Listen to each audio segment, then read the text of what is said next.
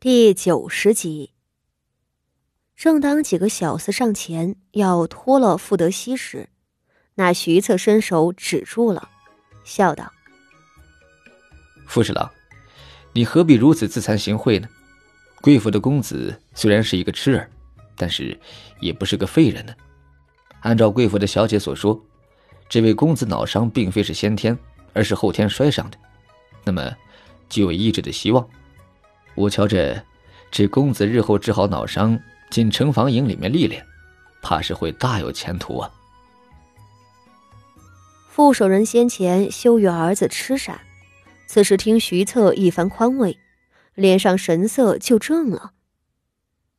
大将军说，这痴傻犬子日后能进城防营？副手人舔了舔干裂的嘴唇。陪笑看向徐策，城防营并不是寻常的兵营，因为要拱卫京城的安危，虽然只有十万兵马，却都是各地兵营的精兵选拔而来。京城里武将家的贵族子弟们从军，都是从城防营的士卒做起，而如今城防营的统帅就是眼前的徐策。徐策提议让傅德熙。入他手底下的兵营，这句话不至于向傅家伸出了结交的橄榄枝。傅守仁纵横官场二十年，哪里会不懂其中深意？傅德熙进不进防城营事小，徐策主动开口对他示好，却是一桩大事啊！这孩子射术是少有人及，埋没了实在可惜。本官也是想着要提拔人才啊。徐策淡淡道。副手人听着，几乎压抑不住心内的狂喜了。他连忙命令小厮们将那呆呆傻傻的傅德熙拖到了徐策的跟前，喝令左右道：“快，按着大少爷，让他拜谢徐大将军。”傅德熙被人按住了。他有些不舒服的挣扎起来，草草的跪了一场，旋即又跳起来，兀自挥舞着手里的弓。傅锦仪的呼吸有点急促，倒是那徐策浑不在意，摆手道：“傅侍郎多请几个名医，早日给公子治好了，才是正理。”说着甩袖而去，傅守仁连忙跟在身后。又吩咐小厮道：“快去找两个得力的人看着大少爷。”看着徐策一众渐行渐远，跪着的傅锦仪浑身一松，歪坐下来。他真的很紧张。若是别的事情，他就算走错了，出了岔子，也未必没有挽回的余地。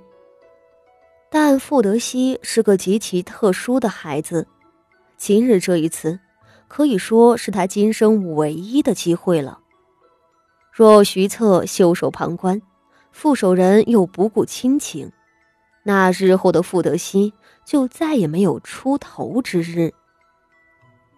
傅德熙出现在了这么多宾客面前，傅守仁和傅老夫人都会认为他丢了傅家的脸面。日后也会更加严密的守着，不允许他再跑出来。将他带出来的孙嫂子韩香，以及背后操持的傅锦仪，都会一同被罚。被罚事小，若以后再也找不到机会，才是令傅锦仪难以承受的。遑论家中还有一个嫡母谢氏。他知道傅德熙竟敢逃出逸云斋，一定会对此警觉，另外安排人手看管，确保傅德熙再也出不来。甚至，他会认为傅德熙这一个傻子对他仍是有威胁，干脆冒险下毒手。好在，老天爷帮了他，他赌赢了。傅德熙能够从狭小的逸云斋里走出来了，不管日后如何，这都是一个珍贵而艰难的开始。希儿，你真厉害！傅锦仪抓着傅德熙的手腕，都是因为你，你射中了靶心，你知道吗？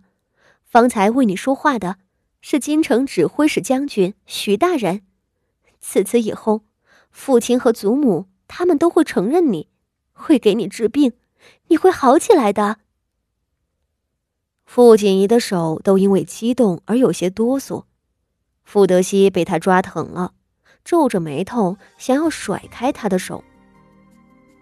傅锦仪讪讪的出了手，这才看向一旁的孙嫂子与韩香道：“今日多谢你们了。”孙嫂子连连道：“不敢。”韩香盯着傅锦仪的面容，神色就有些惊诧了。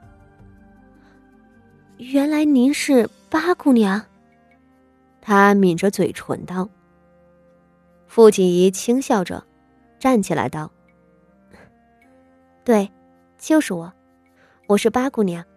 上回是我骗了你。”韩香的眼角抽了抽，才低头道：“八姑娘，您都骗了我第二次了。”对于傅锦仪的谋划，韩香并不知情，孙显荣家的也不敢透露给他。为了将傅德熙带出来，傅锦仪命孙显荣家的哄骗韩香，说是老夫人为少爷请了大夫要看病，要少爷去前头宴饮的地方。一直等傅德熙弓箭出手，撞上了傅守仁和徐策一群人，韩香才发觉不对劲儿。虽然随后发生的事情有惊无险，但身为一个普通的小丫鬟。若早知如此，韩香是绝不敢将傅德熙放出来的。韩香，我这样做是无可奈何。傅锦仪轻声道：“你记住，我是大少爷的嫡亲妹妹，我做的一切都是为了大少爷，我是绝对不会害他的。你想让大少爷走出泥潭，这第一步就必须跨出去。”永远待在逸云斋里，无非是等死而已。韩香，既然话都说开了，从今往后，你最好听从我的吩咐。能救大少爷的人是我，而不是你。韩香的眼角再次抽了一下子，是，他也盼着大少爷好起来，但这八姑娘的话听着就奇怪了。